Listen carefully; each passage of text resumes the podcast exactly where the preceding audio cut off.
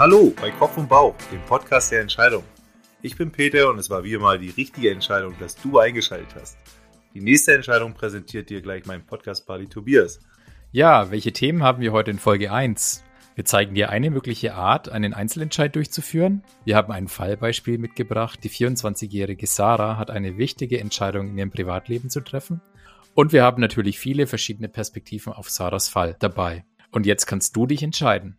Bleibst du dran oder hörst du dir was anderes an? Gute Entscheidung. Schön, dass du noch bei uns bist. Ja, spontan aus dem Bauch raus. Peter, in der letzten Woche, welche Entscheidung hast du getroffen? Oh, welche Entscheidung habe ich getroffen? Ja, das ist eine gute Frage. Man trifft ja 20.000 Entscheidungen pro Tag im Schnitt. Woran ich mich jetzt konkret erinnere, war tatsächlich, äh, bringen wir unseren Kleinen in die Kita in Pfingstferien? Ja oder nein? Eigentlich war ja, weil meine Freundin ist Lehrerin und muss aber noch eine Schulung machen und ich muss arbeiten in der zweiten Woche.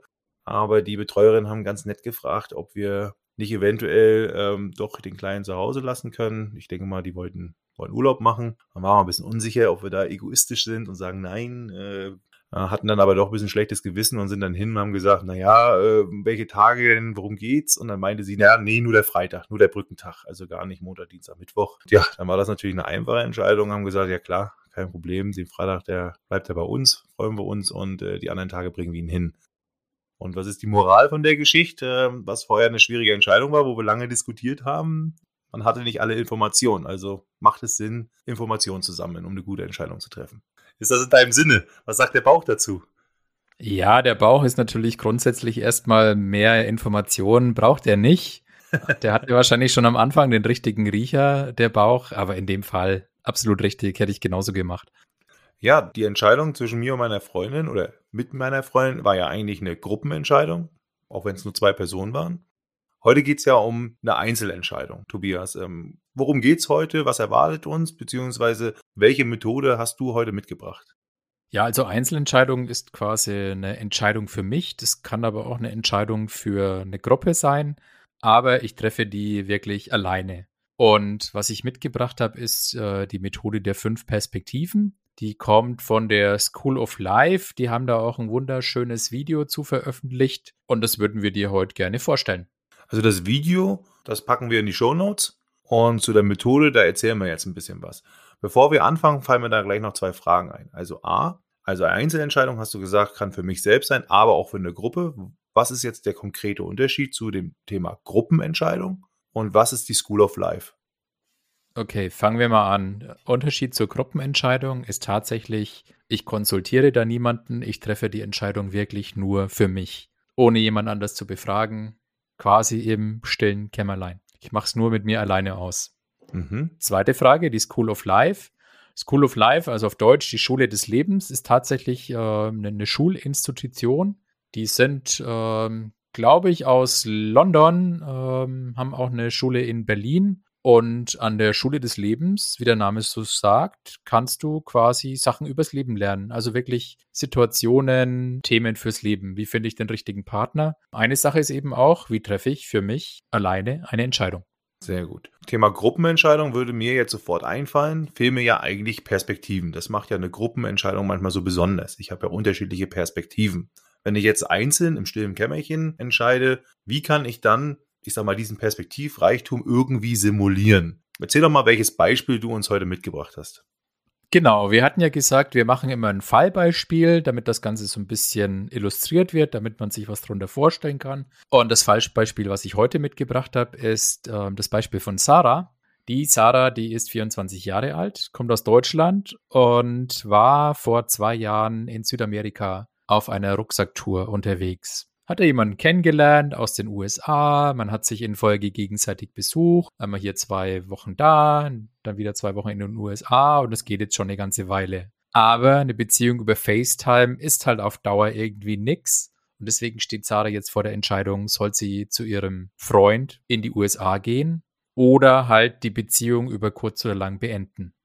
Also Sarah hat sozusagen eine richtig wichtige Lebensentscheidung zu treffen. Ja. Ja, man kann ja wohl auch mit Recht behaupten, sie für sich selber schon die Entscheidung eigentlich ein bisschen getroffen hat, oder es ist das, das Gefühl hat sie zumindest, dass eine so eine Fernbeziehung auf Dauer nicht das Erfüllende ist. Das heißt, sie sucht jetzt wirklich nach, ja, ich sag mal, nach einem, einem Abschluss, wo sie sagt, entweder ganz oder gar nicht. Das ist so ein bisschen so das, was ich da raushöre. Genau, das wäre quasi ja, nein und vielleicht ist quasi die Fernbeziehung und die ist für sie schon mal keine Option. Also die ist schon mal raus. Kann ich selber, muss ich sagen, sehr gut nachvollziehen. Habe auch eine Fernbeziehung zwei Jahre geführt. Ab einem gewissen Punkt ist es nicht mehr erfüllend und man muss ganz ehrlich sagen, man verzichtet da wirklich auf viele Sachen. Kommt natürlich auch immer darauf an, was eine Fernbeziehung ist. Hier USA und Deutschland ist natürlich wirklich extrem und da muss man auch vielleicht als Paar sehr, sehr viel dran arbeiten, glaube ich, um das hinzubekommen. Ja, das ist schon sehr fern und das ist eben mal nicht übers Wochenende hinfahren. Geht ja auch ins Geld und CO2-Bilanz und äh, viele andere Themen, Zeit, alles Richtig. planen muss immer funktionieren. Also, große Entscheidung. Und ja, also Sarah ist jetzt nicht so richtig weitergekommen. Also sie hat jetzt so, so richtig, was ist, was, was ist, was geht in ihr vor? Sie wägt hin und her, sie ist sich unsicher, die Freundin sagt das, äh, der Freund sagt das. Wie, wie kann ich mir ihr Gefühlszustand momentan noch vorstellen? Ja, was Sarah gemacht hat, sie hat sich natürlich das Video der School of Life angeguckt und da wurden ihr fünf Perspektiven vorgeschlagen. Und die erste Perspektive ist die Perspektive des Bauches. Ach, deine Perspektive? Meine Perspektive, genau, Perspektive Bauch. Aber die ist nicht so ganz eindeutig in dem Fall. Also sie hat immer noch Schmetterlinge im Bauch, also sind zwar schon fast zwei Jahre zusammen, aber ist noch, ja, sehr verliebt und sehr frisch. Deswegen Schmetterlinge im Bauch. Der Bauch sagt, hey, du musst unbedingt zu ihm ziehen, du willst mehr Zeit mit ihm verbringen. Aber es mischt sich auch so ein bisschen komisches Gefühl in die Bauchstimme rein, weil sie lässt natürlich ihre Freunde zurück. Sie hat einen super coolen Freundeskreis hier und sie hat einen hammergeilen Job bei einem Startup. Und in den USA ist es einfach noch so ein bisschen unklar, welchen Job sie da macht. Und deswegen ist der Bauch selbst so ein bisschen hin und her gerissen. Also der schickt ihr irgendwie zwei Botschaften. Also der Bauch sozusagen ein Sammelbecken der Emotionen. Richtig. Je nachdem, wie vielleicht gerade auch der Gedanke ist, gibt's mehr Pro, mehr Kontragefühl und so richtig macht er sie nicht schlau. Genau, der hat sie noch nicht so richtig weitergebracht, aber die Übung ist trotzdem ganz gut, zu sagen, okay, was, ich spüre mal da rein und was höre ich denn da? Also welche unterschiedlichen Töne. Welche Signale? Ja, du sagst es gerade richtig, spür mal rein. Ist der Bauch dann mehr so ein, lauter Genosse oder sagst du, das ist jemand, der, der, da muss man auch mal zuhören, dem, da muss man, wie du sagst, auch reinspüren, was ist da wichtig, um vielleicht auch mal die Perspektive Bauch einzunehmen? Es, es macht schon Sinn, die wirklich tatsächlich einzunehmen, weil ich glaube, also zumindest ist es bei mir so, wir sind ja doch ziemliche Kopfmenschen und da, da kommt der Bauch oft gar nicht so zu Wort. Also man merkt vielleicht, es passt nicht so ganz zusammen, Kopf und Bauch, sagt ja auch Oh. der Titel unseres Podcasts. Ich finde, wir passen gut zusammen. Stimmt, auf jeden Fall. Nee, aber weißt du, was ich meine? Manchmal hast du äh, irgendwie vers versuchst eine Entscheidung irgendwie Ja. rational zu Na treffen klar. und äh, das macht doch irgendwie alles super Sinn, aber trotzdem denkst du, hm, irgendwas ist komisch. Also ein inneres Spannungsfeld, was sich da irgendwie Genau, au- richtig. auftut. Ne? Und die Und Perspektive das ist dann Bauch, der Bauch. Genau, und die, der Bauch ist sozusagen das Kontra zu einer ja, rational abgewegten Entscheidung vielleicht jetzt mal. Man muss reinfühlen, man ist fühlig und am Ende sind wir Menschen ja, können wir ja vorausnehmen, ein ja, emotionsgeladenes Wesen, nenne ich es mal, und äh, dementsprechend ist es eine sehr, sehr wichtige Perspektive. Ne? Ich bin ja Fan und, und wiederhole ich auch immer wieder der rationalen Entscheidung, aber ich bin auch der Meinung, gegen das Bauchgefühl zu entscheiden, macht dich auch unglücklich. Also dementsprechend Perspektive Bauch, sehr, sehr wichtig. Ich fasse nochmal kurz zusammen. Viele Emotionen, ne? sowohl sehr positiv, wenn sie an ihren Freund denkt, aber natürlich auch ein bisschen wehmütig, wenn sie an Freunde und Job denkt. Was gibt es Genau. denn noch für Perspektiven? Ja, die nächste Perspektive, die ist richtig witzig. Das ist nämlich die Perspektive des größten Feindes. Oha. Ja, und da muss Sarah muss an eine Freundin denken in der Schule und die hat ihr halt echt nichts gegönnt. Ich glaube, wir kennen alle irgendwie so einen personifizierten größten Feind. Genau, also wirklich gar nichts gegönnt. Ja, und was würde die ihr empfehlen? Die wird natürlich empfehlen, hey, komm, mach sofort Schluss. Stimmt. Die, also, die gönnt ihr sozusagen nichts gefühlt. Also nicht mal, wie sagt man so schön, den Finger und äh, den Dreck oder den Fingernägel. Richtig. Das heißt, so ist ein bisschen die Perspektive, was würde eigentlich mein größter Feind mir empfehlen, weil der hat ja bestimmt nicht mein Gutes im Sinne. Richtig. Also diese Perspektive im Gegensatz zum Bauch ist sowas von klar. Also die ist eigentlich kristallklar. Ja, ist auch irgendwie logisch in dem Fall. Und was bringt das eigentlich, diese Perspektive einzunehmen? Einfach mal zu sehen, okay, wenn ein Feind mir das gönnt, oder missgönnt, wie man so schön sagt, dann sollte man eigentlich schon, ist das eigentlich ein Indikator dafür, dass doch diese Emotion oder diese, diese Situation, diese Option doch eine sehr, sehr wichtige, bedeutende ist für mich, oder? Kann ich das so mitnehmen? Ja, also man, man kann daran sehen, was, was vielleicht so die Sache ist, die man auf keinen Fall tun sollte. Also, was sollte sie auf keinen Fall tun? Jetzt mhm. einfach sofort Schluss machen, irgendwie. Von also wär, jetzt auf genau. gleich. Also theoretisch eine gute Perspektive, um Fehler zu vermeiden. Genau, richtig. Das ist eine gute Perspektive, Fehler zu vermeiden. Das ist auch mal wirklich so eine konträre Perspektive. Also vielleicht so zwei Pole auszuloten. Ne? Was, also man kann es ja auch wieder dann umdrehen. Was wird mir vielleicht mein bester Freund? Also auch wenn die School of Life das nicht als Perspektive, aber was würde mir mein bester Freund raten? Hm, das stimmt, ja. Der würde wahrscheinlich sagen, bleib hier, weil ich bin auch hier. genau. Und die ist dann wieder nicht so eindeutig. Ja, das stimmt. Genau. Also die, die größte Feind finde ich cool und ich glaube, im normalen Entscheidungsprozess, also zumindest war es bei mir, bis ich diese Methode kannte, nicht so, dass ich mir überlegt habe, was würde mir jetzt mein größter Feind raten. Also eine sehr wertvolle Perspektive. Das ist eigentlich, das ist wirklich ein guter Perspektivwechsel. Also der bewahrt dich vor Fehler. Er macht dich vielleicht auch wirklich vorsichtig. Aber Vorsicht ist die Mutter der Porzellankiste. Das Sprichwort kennt, glaube ich, jeder. Und damit, glaube ich, ist doch auch die Perspektive Vorsicht auch ein gute, guter Berater, oder? Richtig, das ist Perspektive Nummer drei. Die Perspektive der Vorsicht. Jetzt würden manche sagen, ja, warum brauche ich da nochmal eine Perspektive? Ich bin eh irgendwie ein vorsichtiger Mensch. Wir Deutschen sind vielleicht so ein bisschen, ja, risk-averse, also risikoscheu. Mhm. Sicherheitsliebend könnte man auch äh, anders genau, sagen. Genau, sicherheitsliebend. Ne? Es macht aber trotzdem Sinn, diese Perspektive mal einzunehmen. Und im Fall von Sarah, was sagt ihr die Perspektive Vorsicht? Ah, ich würde es nicht tun, viel zu unsicher. Hey, du hast doch diesen geilen Job, den musst du ja aufgeben. Und wenn das dann doch nicht so klappt, äh, stellst dann fest, wenn du dann mit ihm zusammenlebst, äh, dass er doch nicht der Richtige für dich ist, dann hast du den Job aufgegeben. Hm. Das willst du doch nicht tun, den richtigen Job. Aber als sie sagt, okay, du musst ja deinen Job aufgeben, fällt dir was ein. Sie kommt dann nämlich drauf, dass sie sagt, hey, wieso muss ich eigentlich den Job aufgeben? Ich könnte doch einfach remote aus den USA weiterarbeiten. Hm. Also auch diese Perspektive Vorsicht, einfach mal zu sagen, okay, was sind denn die Sachen, die schlimmen Sachen, die passieren können? Und dann nochmal durchzugehen und zu sagen, okay, ist es wirklich so schlimm, was passieren kann? Oder wie kann ich sowas mitigieren? Glaube, ich mache diese Perspektive Vorsicht extrem wertvoll. Ja, da sind wir ja schon gleich angelangt eigentlich schon in diesem Beispiel bei dem einen der wichtigsten Vorteile, wenn man einen Perspektivwechsel macht. Das ist ja sowohl in, ich sag mal, interdisziplinären Teams wichtig, aber halt eben auch in dieser Methode. Perspektivwechsel bringt ja neue Probleme oder auch Zustände, Situationen, Szenarien, Konsequenzen, man kann das unterschiedlich nennen, einer Entscheidung zutage und bietet dir dann die Möglichkeit, eigentlich lösungsorientiert zu denken. Wie kann ich eventuell diese Folgen abmindern, vielleicht kleiner machen, sodass das Problem, was ich da sehe, vielleicht gar keins mehr ist. In dem Fall hat sich Sarah das, weil sie die Perspektive eingenommen hat, eben, ist sie überhaupt erst darauf gekommen, dass sie sagt, naja gut, heutzutage Job ist ja eigentlich, kann ich auch remote machen, kann ich ja mal genau. abfragen. Genau. Wer ist denn eigentlich so typisch so für die Vorsichtsperspektive? Ich sag mal, wenn man jetzt im Einzelentscheid ist, wird man ja trotzdem auch oft beeinflusst durch die Umgebung. Würdest du jetzt mal beispielhaft, äh, wer fällt dir sofort ein, wo du sagen würdest, das ist eigentlich immer so eine typische Stimme der Vorsicht? Also mir fällt da sofort äh, immer die Eltern ein, die immer lieber sagen so, Mensch, Kind, mach doch mal erstmal und dann und nicht so Risiko und weil die immer mehr doch ein bisschen auf vielleicht, ähm, ja, auf Nummer sicher vielleicht gehen wollen und ich glaube, da ist so die Perspektive der Vorsicht, ist ganz oft, kommt so aus dem ja, Eltern-, Großelternbereich, glaube ich. Auf jeden Fall. Was haben wir denn noch für Perspektiven, Tobias? Ja, wir haben natürlich den Gegenspieler oder die Gegenspielerin der Vorsicht und das wäre der Mut. Oh, was sagt der Mut denn? Ja, was, wenn die Perspektive Mut bei Sarah spricht, da passieren zwei Sachen. Also zum einen sagt die Perspektive Mut, hey Sarah, du bist doch so naturverliebt. Und in den USA, da gibt es auch richtig, richtig geile Nationalparks.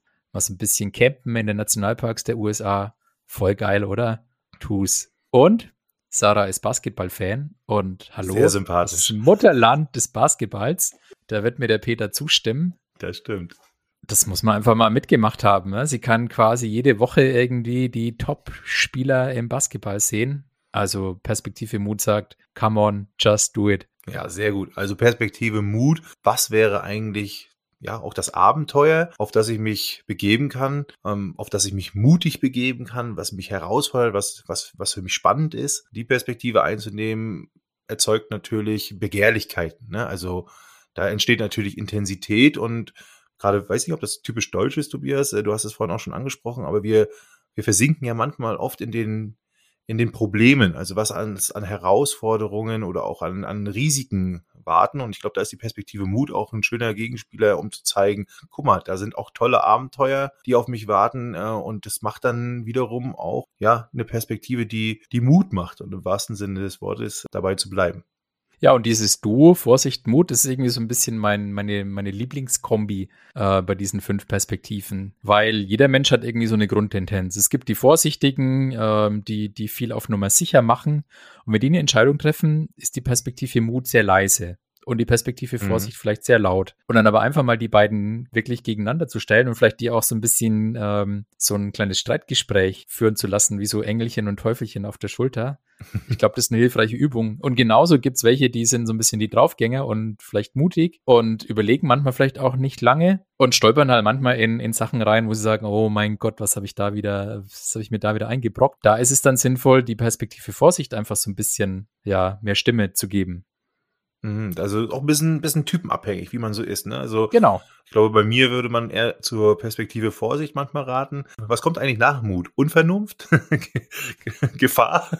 man weiß es nicht. Ja, das war, du hast gesagt, fünf Perspektiven. Und wir hatten ja in Folge null schon geteasert. Jetzt kommt etwas, ja, es hört sich sehr martialisch an, äh, die Perspektive des Todes. Ja, das klingt natürlich ziemlich krass, aber ich finde die auch, ich finde die sehr mächtig. Und zwar Jetzt mal ein Beispiel von Sarah. Sarah fragt sich, okay, wie würde ich entscheiden, wenn ich jetzt wüsste, ich habe nur noch zwei Jahre zu leben? Mhm. Also bei Sarah ist es so, noch zwei Jahre zu leben. Also sie stellt sich jetzt vor, sie in zwei Jahren irgendwie Leben ist zu Ende, warum auch immer. Äh, sie wird es wahrscheinlich schon bereuen, dass sie nicht ihrem Herzen gefolgt ist. Ja, sie hatte diesen geilen Job. Ähm, sie hatte vielleicht die ein oder andere Freundin, den einen oder anderen Freund hier im, im Freundeskreis. Aber sie wird es ziemlich bereuen, wenn sie, wenn sie irgendwie nicht mehr lange zu leben hätte und sagt, Mensch, damals irgendwie bin nicht dem Herzen gefolgt, ich habe den abgeschossen. Und die Perspektive Tod, jetzt im Beispiel von Sarah, ist absolut, hey, mach's, folge deinem Herzen. Also bei der Perspektive Tod geht's eigentlich viel mehr darum, sich zu, ja, zu verinnerlichen. Ich habe vielleicht im hohen Alter, was, was würde ich eventuell vielleicht bereuen oder auch in der Rückschau, was, was würde ich mir vielleicht auch empfehlen als, als äh, jüngeres Ich, äh, was sollte ich machen? Ne? Ich, genau. Ich, so so habe ich das so ein bisschen verstanden. Ich kenne das manchmal, manchmal rechtfertige ich von mir tatsächlich ein, einige Entscheidungen, indem ich sage, naja, ich möchte ja, wenn ich irgendwann später im Sessel sitze und ich vielleicht so in den Lebensabend hineinschaue und ich weiß jetzt, äh, ich habe mein Leben gelebt, dann möchte ich ja eigentlich mit vielen Entscheidungen zufrieden sein. Nicht eigentlich, ich möchte mit den meisten meisten Entscheidungen zufrieden sein. Und gerade so eine Lebensentscheidung möchte man ja eigentlich dann nicht bereuen, weil man sagt so, ach Mensch, da war ich vielleicht wieder zu vernünftig oder vielleicht habe ich zu sehr aufs Geld geguckt oder was dann so auch so bestimmte Themen sind, die uns dann manchmal triggern. Richtig. Ach, sehr schön. Also wir haben fünf Perspektiven gehört. Ich fasse nochmal zusammen. Perspektive Bauch, Perspektive größter Feind, Perspektive Vorsicht, Perspektive Mut und Perspektive Tod. Genau. Da muss ich natürlich gleich eins sagen. Wo ist denn da die Perspektive Kopf? Tja, gute Frage. Müssen wir mal die School of Life fragen. Aber ich glaube, es geht genau darum, dass eben der Kopf mit diesen fünf Perspektiven versucht, eine gute Entscheidung zu treffen. Das heißt, der, der Kopf ist vielleicht genau dort jetzt der Richter. Und er lässt genau. eben diese fünf Zeugen antreten und äh, versucht dort eine Perspektive aufzunehmen. Und welche Perspektive von welchem Zeugen ist denn jetzt nun eigentlich die richtige, Tobias? Ja, also die gibt's nicht. Also es hat mich auch mal jemand gefragt, ja, jetzt habe ich diese fünf Perspektiven. Welche nehme ich denn da? Ja, und ich würde sagen, gar keine. Also das geht ja nur darum, eine bessere Entscheidung zu treffen, weil ich habe vielleicht irgendwie eine dominante Perspektive. Der eine entscheidet immer aus dem Bauch raus und dann ist halt so die Perspektive Vorsicht vielleicht nicht so omnipräsent. Und ich schaue mir einfach diese fünf Perspektiven an und ich muss halt gucken, okay, wie, wie, was ist so der gemeinsame Nenner? Oder wie im Beispiel von Sarah, diese Perspektive Vorsicht, die ihr einfach klar macht, okay, die Vorsicht sagt mir, oh, der Job, äh, und wenn der dann weg ist, und darüber kommt sie quasi erstmal auf die Idee und sagt, ja, okay, ist das wirklich so schlimm? Mhm. Ich muss den Job gar nicht aufgeben, den kann ich doch weitermachen. Genau. Also das hast du sehr gut gesagt. Also das werden wir wahrscheinlich auch öfter hören, wenn es so ein bisschen nachher auch um, um Ratschläge vielleicht im Entscheidungsformat, Entscheidungsdomian geht oder auch wenn die Gäste da sind. Es kommt drauf an es kommt eben ganz genau darauf an, wie die Situation der einzelnen Person ist, also wie eine individuelle Perspektive auch ist und wie die Person selber ist. Ne? Ist sie selber schon sehr, sehr vorsichtig? Sind vielleicht die anderen Perspektiven die, die sie mal positiv beeinflussen?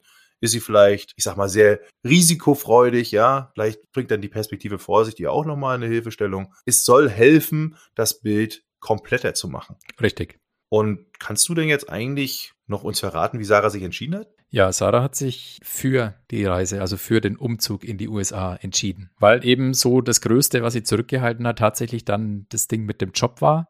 Und da hat sie eine Lösung für. Ja, also diese Perspektive Mut hat ihr dann auch nochmal so ein bisschen über die Schwelle geholfen, wo sie sagt, na gut, also selbst wenn das irgendwie nach paar Wochen irgendwie um ist und wir stellen fest, na okay, also Fernbeziehung war schön, aber so nahe Beziehung, dafür hat es doch nicht gereicht. Er muss ja nicht sofort zurück, sondern es gibt noch ganz viele Sachen, die sie machen kann, eben Nationalparks, äh, ihre Liebe zum Basketball ausleben. Und deswegen hat sie sich dafür entschieden. Sehr schön. Also eine Entscheidung für die Liebe, aber nicht ohne Kopf und ohne Verstand, sondern ganz im Gegenteil, ähm, trotzdem gut abgewegt und halt eben auch für die eine oder andere wichtige, ähm, ich sag mal, Komponente, wie zum Beispiel den Job, eine gute Lösung gefunden. Und zwar durch die Einnahme einer anderen Perspektive. Ja, richtig. Jetzt würde mich natürlich noch ein bisschen interessieren, Tobias, was kann man eigentlich da jetzt für Unternehmen auch lernen oder auch für mich als Unternehmer, was kann ich da mitnehmen? Also was, was bringt mir diese Perspektivenmethode? Ja, man kann es natürlich auch im Unternehmenskontext machen. Ne? Auf den ersten Blick sieht es so ein bisschen aus, es ist ein Ding fürs Privatleben, aber du kannst ja auch diese Perspektiven für ein Unternehmen durchgehen. Zum Beispiel die Perspektive Tod. Ja, was wäre, wenn das Unternehmen, wenn es das in zwei Jahren nicht mehr geben würde? Wie würdest du da entscheiden? Mhm. Ja, die Perspektive Vorsicht, wenn du jetzt ein Unternehmen bist, was so eine, so eine Null-Fehler-Kultur hat und eher so die Vorsichtigen sind, mal die Perspektive Mut einzunehmen ähm, fürs Unternehmen. Oder umgekehrt zu sagen, hey, ich bin irgendwie das dynamische Startup und wir entscheiden schnell und oft so ein bisschen Hals über Kopf, dann eben die Perspektive Vorsicht einzunehmen. Und die Perspektive größter Feind könnte der schärfste Wettbewerber sein. Was würde der dir raten? Was würde der dir raten? Genau. Der würde dir wahrscheinlich raten, gib auf. Und das gibt's nicht. Nee, sehr schön. Ich glaube, das ist vor allen Dingen eine sehr, sehr einfache Methode, äh, die man einfach so für sich mal nehmen kann. Also man hat einfach wirklich diese fünf Gedankenset-Ansätze, die man einnehmen kann und kann sehr schnell innerlich bei der Busfahrt, in der Badewanne, im Duschen, beim Fahrradfahren wo auch immer über diese Themen nachdenken und wird schnell merken, man hat unterschiedlichste Gedankengänge, die wiederum das ganze Gesamtbild der Entscheidungsproblematik vervollständigen. Ich finde es toll. Vielen Dank, dass du diese ja, Perspektive mitgebracht hast. Ich habe was gelernt und ich hoffe natürlich ihr auch. Und nun bleibt mir nur noch zu fragen, Tobias, what's next? Ja, what's next? Ich würde sagen, in der nächsten Folge machen wir nochmal einen Wissensquickie. Und weil ich der Peter heute so ausgefragt hat, drehen wir beim nächsten Mal die Rollen um und ich bin derjenige, der den Peter ausfragt.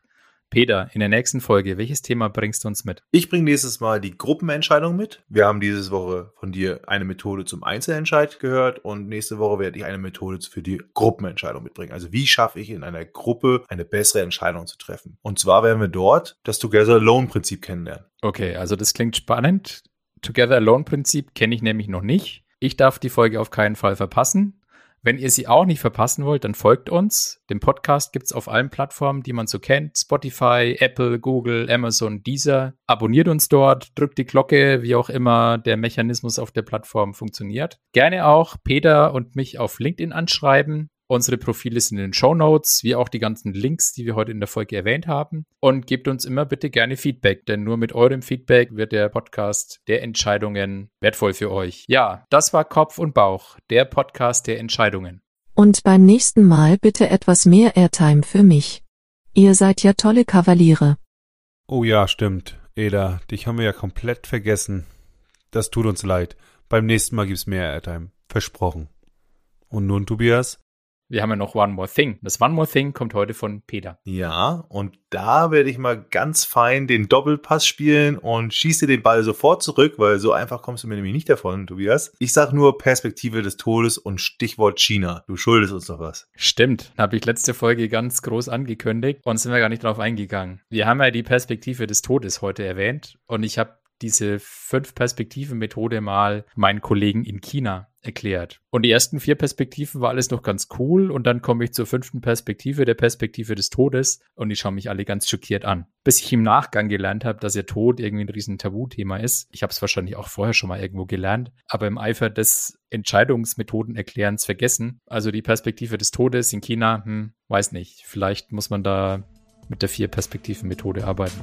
Sehr gut. Das ist doch ein schönes Ende. Ich bedanke mich bei euch fürs Zuhören und wir sehen uns, nee, wir hören uns in der nächsten Folge.